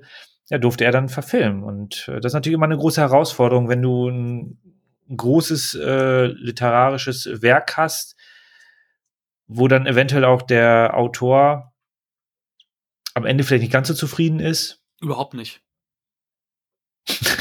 Der war richtig. Also er hat auch seinen Namen aus, aus dem Vorspann äh, entfernen lassen. Und mhm. es gab sogar ähm, Gerichtsverfahren. Er wollte den Film komplett verbieten. Was? Mhm, für ihn war das die Disney-Version. Er hat, er hat, also Michael Ende hat Disney gehasst. Also er, der hat Disney gehasst und er hat diesen Film als Disney-Version äh, äh, betrachtet. Man muss auch dazu sagen, dass, ähm, dass der Film gerade mal die Hälfte des Buches widerspiegelt. Mhm. Und ähm, ja, natürlich sind da viele Sachen anders und es ist halt auch nicht möglich. Also und damals, sagen wir zur damaligen Zeit war auch vieles so gar nicht möglich und die einige Sachen haben sie ja versucht. Normalerweise war Atreu ähm, grün. Ähm, also, okay. es, also es gab im Endeffekt, also weil im Endeffekt, wenn du jetzt mal guckst ähm, und vielleicht noch mal ähm, ähm, rekapitulierst, war ja im Endeffekt nur die kindliche Kaiserin und Atreu in, in, innerhalb von Phantasiens sahen aus wie richtige Menschen. Ansonsten war ja alles so Fantasy-mäßig und, und ja. irgendwie anders aus. Ähm, ja. Auch innerhalb, also äh, im Buch ist halt Atreu grün. Und ah, die haben es okay. versucht, es sah wohl sehr, sehr, sehr, sehr schlecht aus. Und da haben sie sich dann dagegen entschieden, ähm, wirklich mit, mit dieser grünen Farbe zu, zu arbeiten. Ähm, also ja, ich, ich würde es ein bisschen vergleichen mit der Nummer Stephen King hasst The Shining, weil er sagt, ja, es sieht aus wie ein, wie ein schickes Auto, aber der Motor fehlt. Ähm, so war natürlich auch der Inhalt für, für Michael Ende hier nicht, nicht komplett gegeben und es wurde halt hier auf, ähm, ja, für Kinder so ein Fantasy-Spektakel, aber für mich hat's gut funktioniert und natürlich sind, sind die Animatronics jetzt outdated und ähm, man sieht's an, ähm, ich habe einen Spiegelartikel auch dazu gelesen gehabt, wo ähm, auch geschrieben war, ich meine, du hast es schon gesagt, 60 Millionen Mark hat er gekostet. Das sieht man im Film im Endeffekt nicht so an. Star Wars war günstiger und sah besser aus trotzdem vom, vom Special Effects Aufwand her und so. Und ähm, ja, also es ist natürlich, es kommt natürlich darauf an, was du, was du erwartest. Ne? Also wenn, wenn, jetzt der Steinbeißer, Steinbeißer, ne? Felsenbeißer, Steinbeißer, Steinbeißer. Ja, ich glaube, beides würde gehen. Gut, danke. Ähm, wenn der guckt und sagt, das nichts, und dann sie, siehst du immer so seinen, seinen Blick und das, der ist dann starr, weil es halt äh, eine Puppe ist und da ist dann, als Kind hat das für mich funktioniert, dass ich gedacht, oh, jetzt guckt er auch starr, aber als Erwachsener sage ich so, okay, der hat halt keine Mimik und keine Gestik, weil es halt die Puppe ist. Ne? Und auch ähm, wenn dann, ja, ist ja so, ne? Ja, nee, da hast du vollkommen recht. Das ist, äh, aber gerade als Erwachsener hätte ich gesagt, okay, da kann man das besser einordnen und dann weiß man, okay, der Film ist von dann und dann und das ist nicht so einfach herzustellen. Deswegen nimmt man das dann doch eher äh, wertet das den Film noch mal auf, weil man ja weiß ungefähr, was das für ein Aufwand ist, so einen Ah, Kram das, waren, das waren so Sachen, die haben für mich so ein bisschen, also, was heißt schmälern, ne? Also, ich, ich, ich sehe den Film immer noch, wie ich ihn vorgesehen habe, aber auch der Gemorg, dass der so, auch so unbeweglich war, weißt du, so ein bisschen durchs, durchs Dickicht fliegen und dann siehst du ihn ab und zu, dann springt er einmal und so, aber du, du siehst Ja, die- keine richtigen Bewegungen halt, ne? Weil es nicht möglich ist. Ja, die Fighting-Szene war natürlich sehr minimalistisch. Absolut. Wobei da ähm, sich ähm, Noah Hathaway ähm, verletzt hat auch, ne? Der hat die eine pranke Kralle da irgendwie ins Auge gekriegt und so. Und äh, das Ding ist auf ihn raufgefallen und äh, es war schon auch eine gefährliche Nummer. Deswegen haben sie diese Szene auch nur einmal gedreht, weil die relativ gefähr- gefährlich war. Das ist schon, der hat sich auch ein paar Mal da verletzt, der, der, der gut, der arme Junge. Ja, das ist, ja, und das ist ein Kind, ne? Da hat man natürlich damals noch, also er war ja 13, glaube ich, oder sowas, ne? Irgendwie. Oh, weiß ich gar nicht. Aber kommt hin, würde ich sagen. Ja. Und ähm, das ist schon, du kannst dann ja auch nur zu gewissen Zeiten arbeiten mit den, äh, mit den Schauspielern und die Eltern müssen ja alle, und das ist ja alles, man denkt immer so, oh, die super Kinderstars, klasse, da kann man alles mitmachen. Nein, du brauchst da Sondergenehmigungen noch und nöcher und damals wahrscheinlich noch viel schlimmer als heute.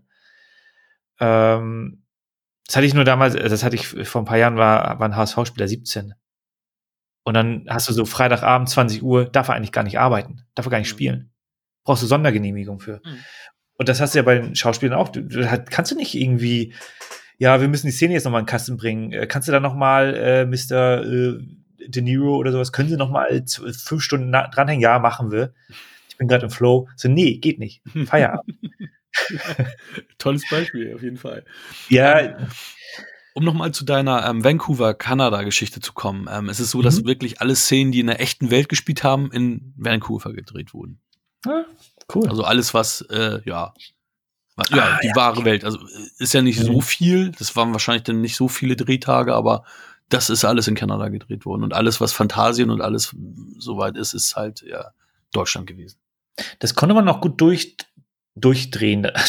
man konnte durchdrehen. Ja, glaube ich auch. Ähm, ich hatte das Gefühl, dem, das, das äh, Schulgelände beziehungsweise der, der Hauptraum, also diese, ähm, der Dachboden, Ja. das war Studio. Ja. Sah auf jeden Fall danach aus. So, also die, das was, also die, das, das Wetter von außen und so. Äh, das war wahrscheinlich dann in ähm, Babelsberg. Ja, wo, ja, Oder? Das, das, das, das, das weiß ich ehrlicherweise nicht. Ich fand eher, ähm, ich fand eher, dass, dass, die, dass die Schule so überhaupt nicht deutsch aussah. Ja, aber ich, nee, ja, ja, ja, die Schule selber schon, aber ich fand den, den, äh, den Dachboden. Ah, okay. Da würde ich sagen, das ist ein ganz separater Raum gewesen. ja, das, das glaube ich auch. Weil er arbeitet ja mit den Fenstern da die ganze Zeit. Das sieht halt, also, da merkst du, okay, das ist Studio. Das, das, das, das ist kein echtes, also da ist, geht's nicht nach draußen. Das ist im Studio. Ja, auf jeden Fall. Kannst halt auch viel einfacher das Wetter da ähm, verarbeiten. Du hattest den Score ja schon angesprochen und ähm, ich Mhm. finde das total krass, weil das, äh, also ich finde den Score von Klaus Doldinger, finde ich super. Und auch Ja. gerade so, wenn du das du, du, du, du, du, du, du, am Anfang hast mit den Credits. Und Mhm. das ist nämlich der Unterschied auch zu den Amis. Die haben tatsächlich am Anfang, wo wir da dieses Orchester haben und so ein bisschen eine düstere Stimmung aufkam, dieses Turn around, also wirklich dieses diesen 80s Pop-Song dann als Intro oder Entree bekommen, was natürlich dann irgendwie auch eine ganz andere Atmosphäre aufbaut irgendwie, ne? Also schon strange. Also für mich, also nicht Stranger Things, sondern also, also ich, ich fand den Song immer geil. Ich, ich kann mich auch Ja. noch gut erinnern, wie damals als MTV aufkam, der auch andauernd gespielt wurde. Und bevor wir das erste Mal den Film auch gesehen haben, meine Mutter sagte, oh, guck mal, da ist E.T., als dann äh, Morla irgendwie rauskam. Wobei man zur Verteidigung meiner Mutter sagen muss, Morla sah ja auch ein bisschen aus wie E.T., also naja, na, vom, vom Kopf, vom Gesicht, ja. Mutterns äh, ist okay. Ähm, ja, also ich habe den, den, also der, den Synthie-Pop äh, von Giorgio Moroder, den Moroder, den habe ich nie gehört. Also das müsste ich mir mal auf YouTube oder so anhören. Also ich finde halt den, ja, ich finde diese Musik, die wir haben und kennen, super in dem Film und passt auch super. Und dieses epochale Orchester finde ich Mhm. einfach geil. Das passt super zur unendlichen Geschichte und ähm, das sollen ja wirklich so, so, so Technopop Elemente sein. Ja, ich, also ich mag ja auch gern ähm, so orchestrale Soundtracks, die einfach nochmal ganz andere Emotionen, Gefühle hervorrufen können. Äh, wenn, ich meine, irgendwie, wenn wir uns an Scarface, äh, Scarface zurückerinnern, da passten halt die Songs wie die Faust aufs Auge. Also das hat wirklich gut, gut durchgemischt äh, und hat da ja ähm, den Film nochmal richtig aufgewertet. Also das kann auch funktionieren, aber hier sehe ich das auch so. Das hat wirklich Spaß gemacht. Ähm, das passt da schon rein. Ist natürlich mit dieser Stranger Things äh, so im Hinterkopf so, ja, stimmt, das ist da ja gar nicht drin gewesen. Hm. Und die amerikanische Version, ja, muss man sich wahrscheinlich mal die US Blu-ray oder so kaufen, um die andere Seite der Medaille mal kennenzulernen oder deren Sichtweise. Mhm. Ja. Ja, also rein, ähm, also ich fand das, das ganze Setting, die ganzen Kostüme und so weiter, die fand ich, also das fand ich nett. Das, äh, sowas mag ich ja. Ich finde auch solche Practical-Sachen halten ähm, mit Abstriche in der Regel ein bisschen länger. Also ich meine, auch bei Star Wars kannst du dieses, die Cantina-Band und so, das kann man sich immer noch angucken, da weißt du, okay, das sind halt Kostüme. Mhm. Das sieht nicht realistisch aus. Aber es sieht immer noch besser aus als irgendwelche Computereffekte, die nach zehn Jahren outdated sind. Mhm. Und äh, was sehr, sehr dünn war, und das war, glaube ich, auch mal das Problem, wieso ich dann hinten raus so ein bisschen, also da, da war mir dann so wahrscheinlich schon ein bisschen zu wenig Fleisch da am, am Knochen. Die Story ist halt, ja, nicht wirklich vorhanden. Also es ist die Story vorhanden und die, die große Thematik, ähm, ich kenne ja auch den zweiten Teil nicht, deswegen weiß ich nicht, wie, ich das, wie es da weitergeht. Äh, aber die große Thematik ist ja die, dass, dass man da jetzt die, die, die vierte Wand durchbricht. Mhm. Und das war natürlich in den 80ern, beziehungsweise wahrscheinlich, wann kam das Buch raus? Noch ein paar 1979, glaube ich. Also Ende der 70er, 1979, ja. glaube ich. Das war natürlich schon was Neues zu dem Zeitpunkt. Das gab es da in der Form, glaube ich, noch nicht so. Aber es ist halt dann ein bisschen dünn, ne? Ich meine, es ist halt so, so eine Heldenreise ohne Ziel. Na, das Ding ist ja, der Weg ähm, ist. Das ist ja im Endeffekt, das fällt mir jetzt erst auf, aber es ist ja, es ist ja so, es ist ja im Endeffekt der Twist des Filmes, dass die Reise von Atreu einfach nur ist, ich mache jetzt irgendwas, damit Bastian abgeholt wird. Ja. Und Bastian im Endeffekt derjenige ist, der uns alle retten muss. Ich bin derjenige, der den, ich, ich muss ja denjenigen finden, der. Ich, ich bin ja derjenige, der, der Phantasien retten muss. Nein, er ist derjenige, der den Retter finden muss. Den Retter findet er, weil mhm. dieser ihn mit auf dieses Abenteuer mitnimmt, indem er diese Geschichte liest und selber zum Protagonisten wird.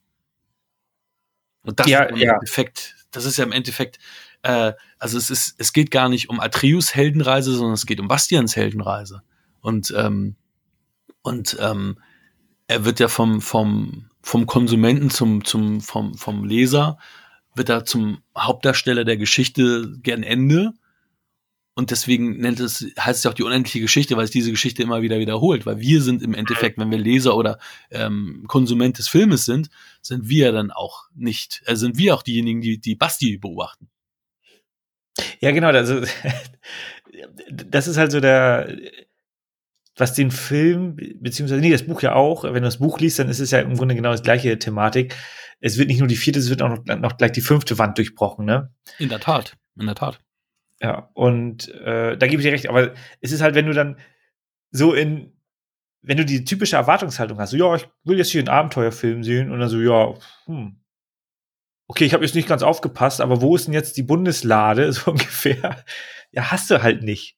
Ne, das ist halt, wie du schon gerade gesagt hast, das ist dieser, dieser Twist, der dann da so reingearbeitet wird. Und das, also, das ist schon sehr, sehr stark, auf sowas zu kommen. Du hast ja auch den Kampf, äh, also den inneren Kampf von, von Bastian, der am Anfang wird ihm noch von seinem Vater gesagt, so ja, jetzt äh, wird langsam mal erwachsen. Richtig, genau. So, und da muss er halt auch erstmal dann wieder zurückfinden und es ist auch nett gemacht, also dieser, dieser innere Kampf, äh, wie er dann ähm, aufsteht und dann durch den und dann erstmal so überlegst, ey, was, was passiert hier jetzt gerade? Auch diese Sequenz mit dem Spiegel, also dieser, dieser komischen, also wo, wo man schon sieht, okay, äh, da siehst, er sieht den Leser, der Atreo sieht den Leser, was, was ist, geht da gerade los, was, was ist da, ähm, also das ist schon, schon gut gemacht.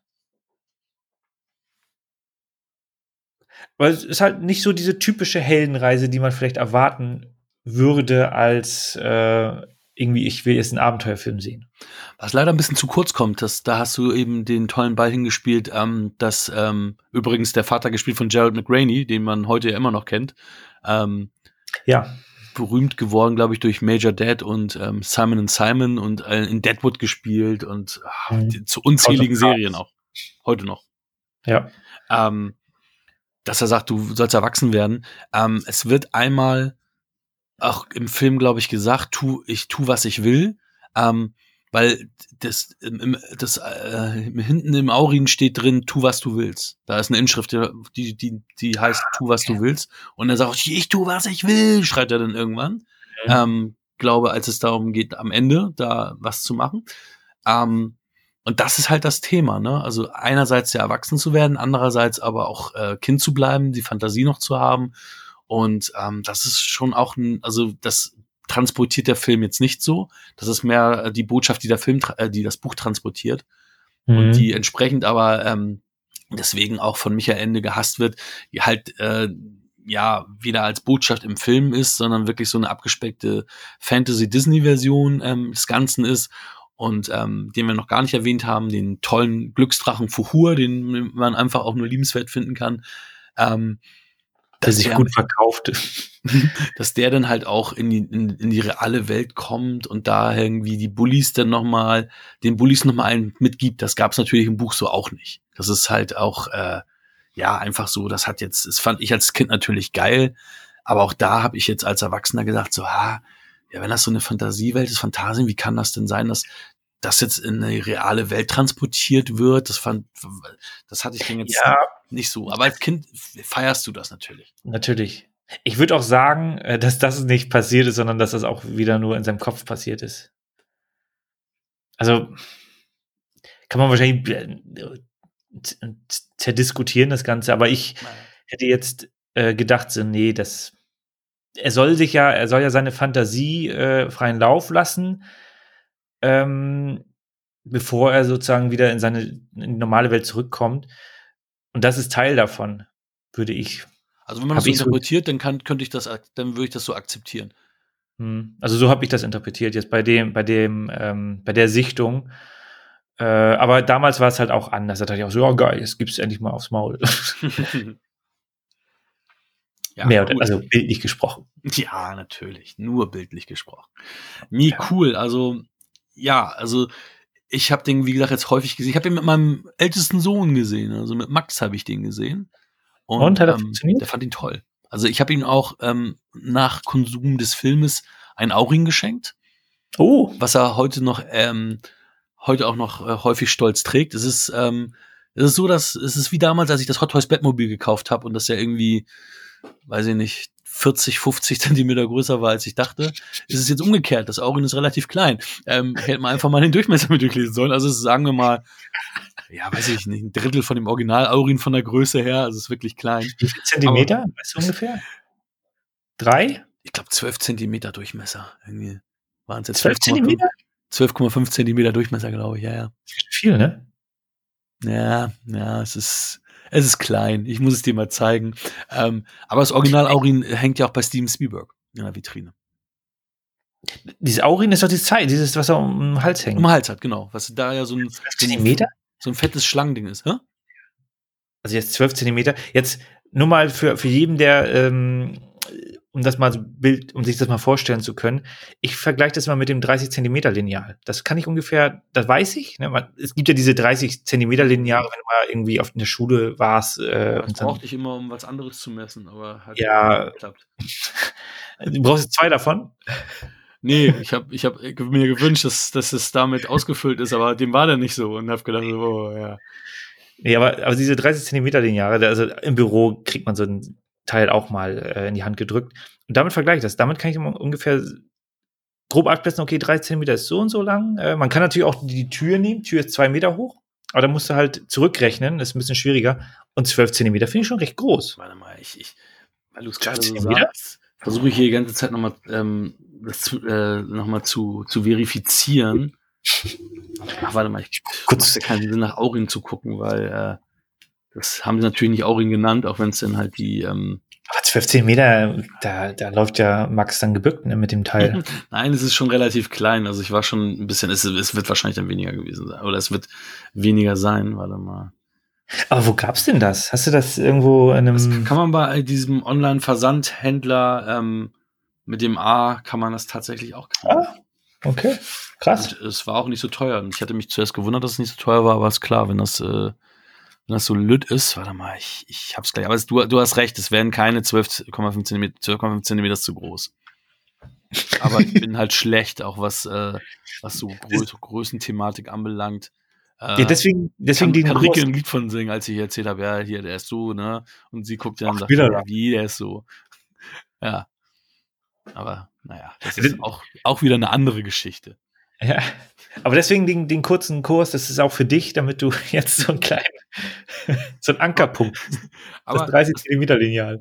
Das passt aber auch gerade, weil am Ende wird ja auch gesagt, aber das ist eine andere Geschichte. Und soll also, mal erzählt werden. Also das, war, das passte gerade auch ziemlich gut. So, mein Lieber, ich hab's, ja, oh, jetzt wird Michi natürlich wieder lachen und zu Recht 2,5 Zentimeter. Aber ja, das ist nur eine Eins, eine Eins, die ich, die ich zu viel äh, gedichtet habe. Nimm ja, die Eins weg und dann haben wir es. Ja, aber 2,5 Zentimeter, da hast du dann recht, das ist sehr, sehr klein dann. Stimmt. Also durch, ja, Durchmesser von 2,5 Zentimetern. Ja, weil, weil im Film würde ich sagen, ähm, gut, es war ein, sagen wir mal, 13-jähriger Junge, äh, das passte so auf die, ähm, füllte so 30 Prozent ne? der Brust aus. Ja, ja. Äh, also da waren es, glaube ich, schon so 10 Zentimeter oder so. Ja, das, das passt ungefähr. Würde ich, würde ich jetzt auch so ne, sehen, wenn ich so denke, wie wie das bei Max dann aussieht, ja. oh Mann. Aber vielleicht war das auch einfach nur filmisch. Nee, die, damals hatten sie tatsächlich auch metallische Geschichten so und äh, um den Hals gehangen. Ja. Ich will noch mal eine Sache hier, das ähm, Gern. wegen äh, 60 Millionen D-Mark Budget.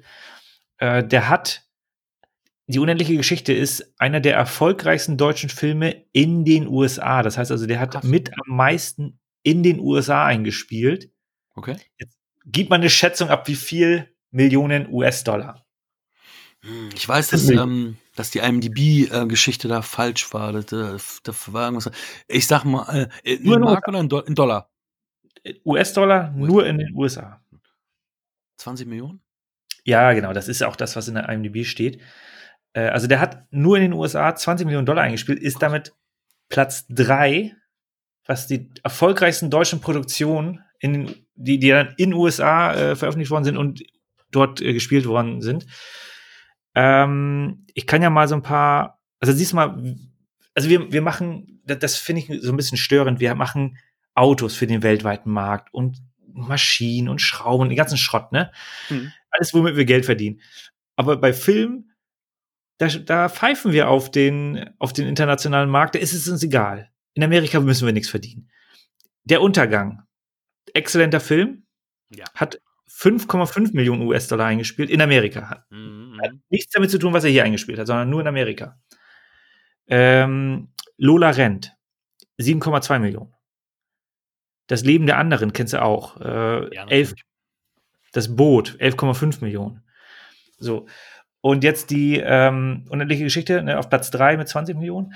Und jetzt ähm, die beiden erfolgreichsten, den einen kenne ich nicht. Äh, Erinnerungen an die Zukunft auf Platz 2 von 1973 mit knapp 26 Millionen. Und die erfolgreichste Produktion von 2012, Cloud Atlas. Ach, hat, den mochte ich auch. Genau, hat 27 Millionen eingespielt. Ah, da war Hugh Grant wieder mit dabei. Ja, und Tom Hanks und Halle Berry und. Aber Hugh Grant hatten wir doch heute noch schon. Ja, ja, nee, ich wollte jetzt, ja, ich weiß das doch. Ich wollte du wolltest jetzt noch die anderen, die Hauptdarsteller nochmal benennen. Ja. ja. Und jetzt würde man sagen, okay, 60 Millionen D-Mark hat der Film äh, gekostet, 20 Millionen US-Dollar hat er eingespielt, Umrechnungskurs, keine Ahnung.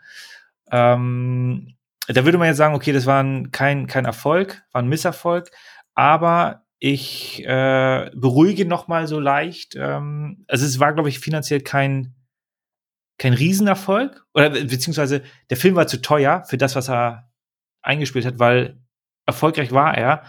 Er hat hier in Deutschland 4,8 Millionen Zuschauer ins Kino äh, gelockt, was momentan, wenn ich jetzt hier auf die Liste schaue, äh, insidekino.com bin ich da gerade, mhm. da steht er noch bei den äh, erfolgreichsten deutschen Filmen auf Platz 35 in Deutschland mit ja, 4,8 Millionen Besuchern. Was damals war doch der, der Heimkinomarkt auch ganz wichtig noch. Also hier VS-Kassette und so weiter hier und Rentals und so weiter. Meinst du, dass er da nicht auch noch einiges geholt hat? Absolut. Absolut. Da, da, hast du vollkommen recht. Das, da sind ja auch Filme wie Waterworld, was ja ein totales Desaster Stimmt. war, der wurde finanzieller Erfolg. Mhm. Genau durch, durch Videokassetten, durch DVDs und so wurde er noch zum Erfolg. Mhm. Und, äh, aber es war eine knappe Kalkulation, es war ein großes Risiko. Aber 4,8 Millionen Zuschauer, das ist schon verdammt viel. Als Vergleich. Eine geile Metalcore-Band, Atrio, hat sich nach Atrio benannt. Ah, cool. Ja. Für Fans von Metalcore. Ja. das ist gut. Ja, das ist nur, nur mal so am Rande. Der, der erfolgreichste deutsche Film in Deutschland mit den meisten Zuschauern ist immer noch der Schuh des Manitou mit 11,7 Millionen. Bist du Freund der Ach nee, das war, ähm, das war Traumschiff Surprise. Schon gut. Ja, ja. Aber Hachi, mein Bruder. Ja, ich habe die beide nicht gesehen. Pff, nichts verpasst. ja, das, aber sind halt äh, viral gegangen. Ja. Also von daher einer der erfolgreichsten deutschen Filme. Immer noch und ja, kommen wir zur Bewertung oder? Ja, ja ich, ich wollte nur noch eine Sache loswerden und zwar, ähm, ich weiß nicht, ich habe Bernd Eichinger, der ja produziert hat mit, ähm, ja immer so als alten Mann, so seriösen Mann so, ähm, so immer wahrgenommen und so. Und ja, er hat es geschafft, Michael Ende um, um, den Finger zu wickeln, dass er die, die Rechte ihm verkauft hat und so weiter. Also, also er halt sehr charmant gewesen sein.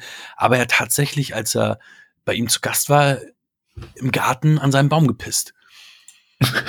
Was wohl die Frau von Michael Ende auch ziemlich scheiße fand. Und da habe ich gedacht, so, ey, ich habe gedacht, der Typ wäre so, der wirkt immer so seriös und so, aber der hat dann tatsächlich dem Ende an den Baum gepisst. Okay, ja.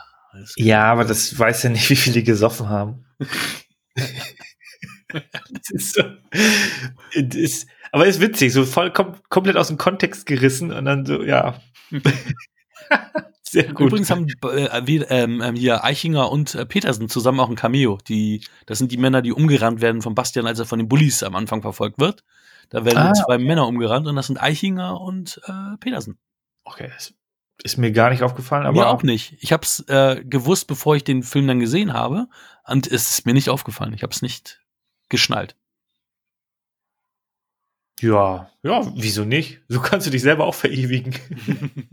ich halte mal kurz die Kamera, ich stelle mich da kurz hin. Ja, wie ist denn deine ja. Bewertung? Äh, ja, also im Großen und Ganzen, es ist, es ist ein schöner, äh, liebevoll gemachter Film. Ich finde halt, ich, also ich mag ja sowas, wenn äh, auch Sets gemacht werden und da äh, ins Detail auch äh, gearbeitet wird. Und klar ist die die Message ist eine andere als das, was man da als Geschichte erlebt. Also der Weg ist das Ziel sozusagen. Ähm, und hat aber für mich trotzdem noch den Zauber ja, entfachen können im Großen und Ganzen, was wahrscheinlich auch durch den starken Score ähm, getragen wird. Äh, und lange Rede, kurzer Sinn, sieben von zehn Punkten gibt's für mich, von, von mir. Nicht für mich, von mir. Acht von mir und ein Herz. Ein Riesenherz cool. und eine Acht. Wenn du die Acht hinlegst, dann ist ein unendliches Zeichen, die unendliche Geschichte. Oh, ah, ja. Oh, ja, der ist gut. Das ist. Ah, danke. Ja, das ist stark. Ja, ich bin heute gut. Ich bin heute echt gut dabei, ich muss sagen. Also, ich wusste nicht, dass ich heute so, so viele Gassenhauer raushaue. Wahnsinn. Also, ich, äh, ja, ich höre mir die, Gesch äh, die Geschichte, sage ich schon. Die, die Folge, gleich, gleich, wenn du die hochlädst, gleich höre ich sie mir sofort an. Bin zwei Folgen im, im, im, im Verzug äh, unseres eigenen Podcasts, aber die hole ich mir sofort an. ja. Ich habe 30 im Verzug. ja, ich habe äh, heute bei Filme.de eine schöne Bewertung, ein schönes Review von ähm, von dem Mafia-Remake gelesen und wollte dich fragen, wie sieht's eigentlich bei dir aus? Mafia habe ich ja damals zu Berufsschulzeiten von dir ausgeliehen bekommen. Ähm, guckst, du dir, guckst du dir das Remake auf der PS4 an oder, oder lässt du es aus? Äh, nee, ich werde mir das nicht auf der PS4 antun, wahrscheinlich eher auf dem PC. Aber äh, ja, ich habe es damals, also ich, ja, ich, ich gebe es zu, ich gehöre ich gehör auch zu den Leuten, die das eine Rennen nicht geschafft haben und dann irgendwann entnervt dann keinen Bock mehr hatten. Das soll, glaube ich, einfacher sein. Ja, ja, die Steuerung soll einfacher sein, das Autorennen, also auch die Auto, also die Steuerung von Fahrzeugen allgemein soll auch einfacher geworden sein. Und halt auch besser, weil das auch relativ hakelig war. Ja. Aber wo du das, wo du gerade äh, das erwähnt hast, ich hatte vorhin auch bei Filme.de gelesen, dass es eine äh, Neuauflage von Tremors in ähm, 4K-Abtastung geben soll. Den hatten wir ja schon mal besprochen. Ist ja so ein Guilty Pleasure, beziehungsweise ist ja auch ein relativ guter Film. Ja, doch. Ich äh, mag den ersten immer noch gern. Ja, ja. Ähm, das ist dann so die Phase, wo ich auch überlege, so hole ich mir den jetzt ein zweites Mal, wo du jetzt bei den drei Käufen schon bei unendlichen bist. ja, was, was tut man nicht alles für Filme, Solange die man. wir noch Scheiben haben dürfen, ne? Ja, das stimmt. Ja, wobei. Es gibt auch immer noch Schallplatten. Ja, das, das verwende ich dann auch immer als Argumentation, weil Rike auch immer sagt so, ja, hm, weil die, jedes Jahr wird ja die Player-Produktion immer geringer. Und äh, ja, ich meine, die, Play die PlayStation 5 hat ja zum Beispiel auch zwei Versionen, auch eine, eine Disk-Version und eine Version, wo du nur Downloads mehr abspielen kannst, die noch nicht mal mehr ein Laufwerk hat. Ne? Also das fängt schon langsam an, so das, das kleine Sterben der physischen Medien. Aber da sind wir hoffentlich noch lange nicht und dürfen noch unsere Scheiben alle käuflich erwerben. Ja, aber ich finde auch, dass es, ähm, da geht es eher so in den, ähm, in Anführungsstrichen, Premium-Markt. Also derjenige, der äh, da Liebhaberei und da irgendwie ein bisschen mehr Bock drauf hat und ein bisschen was Hochwertigeres hat, den guten Wein trinken möchte, ja, da, da ja. muss man halt auch das gute Glas haben. Ne? Und da muss man in dem Fall auch die gute Scheibe haben. Aber du siehst es ja auch, es gibt immer mehr Mediabooks und Steelbooks und so weiter. Ne? Es wird ja. jetzt, also, dass, dass dann auch wirklich gesagt wird, okay, wir können die, ähm, sagen wir mal, Normalos nicht mehr abgreifen, wir müssen jetzt irgendwie die Sammler auch ähm, mehr ansprechen. Ja. Das macht dann ja auch viel mehr Spaß, sich da nochmal was. Also, du äh, holst natürlich wesentlich mehr ähm, an, an Film. Also, auch schon deutlich weniger als noch vor ein paar Jahren. Ja, genau. Ich muss mir halt auch nicht jeden Film äh, rein äh, irgendwie in, in den Schrank stellen. Ähm, aber so bei besonderen Filmen, dann möchte ich natürlich schon auch eine schöne Steelbook haben oder irgendwie, also was etwas Besonderes. Und das lohnt sich dann schon. Mir ist gerade aufgefallen, ich habe nämlich, weil wir jetzt über dieses schöne Thema gerade sprechen, ich habe jetzt noch einen, der gleichgezogen ist, mit dreimal gekauft. Und zwar ähm, vorbestellt habe ich die Steelbook 4K-Version von Total Recall. Und weil das so ein ah, geiles nee. Hammer Steelbook ist, 4, k Total Recall. Und ähm, ja, dann habe ich, hab ich jetzt noch einen Film dreimal gekauft. ich habe noch die DVD. ja, ich hatte die DVD, dann die Blu-ray und ja. jetzt musste ich mir die 4K holen, weil dieses Cover so dermaßen geil ist und ich gedacht, ey komm, Total Recall in 4K, yes, den, den schnappe ich mir. Ja, es ist ein interessanter Punkt, den könnten wir auch dieses Jahr noch durcharbeiten. Mm. Das wird sich schon lohnen. Sehr gerne. Ja, aber beim nächsten Mal gehen wir weit zurück in die Vergangenheit, um jetzt hier die Überleitung mal mitzunehmen. Ähm, und zwar gibt es mal wieder einen Hitchcock-Film. Einen meiner Lieblings-Hitchcock-Filme, habe ich mal jetzt ins Rennen geworfen. Äh, das Fenster zum Hof. Freue ich mich. Kann ich endlich mal wieder meine Hitchcock Collection, Hitchcock Collection rausholen? Ich habe diese schöne äh, Filmdosen-Sammlung. Ähm, mhm. Und ja, freue ich mich drauf. Super. Geile Überleitung, geiles Thema, geile Folge. Ich hoffe, ihr fandet sie auch so gut, wie ich sie jetzt empfinde. Es hat viel Spaß gemacht, mit dir zu sprechen, Michi. Und ja, wir hören uns beim nächsten Mal genau in dieser Konstellation wieder. Bye, bye. Bis denn. Das war Wir quatschen über Filme.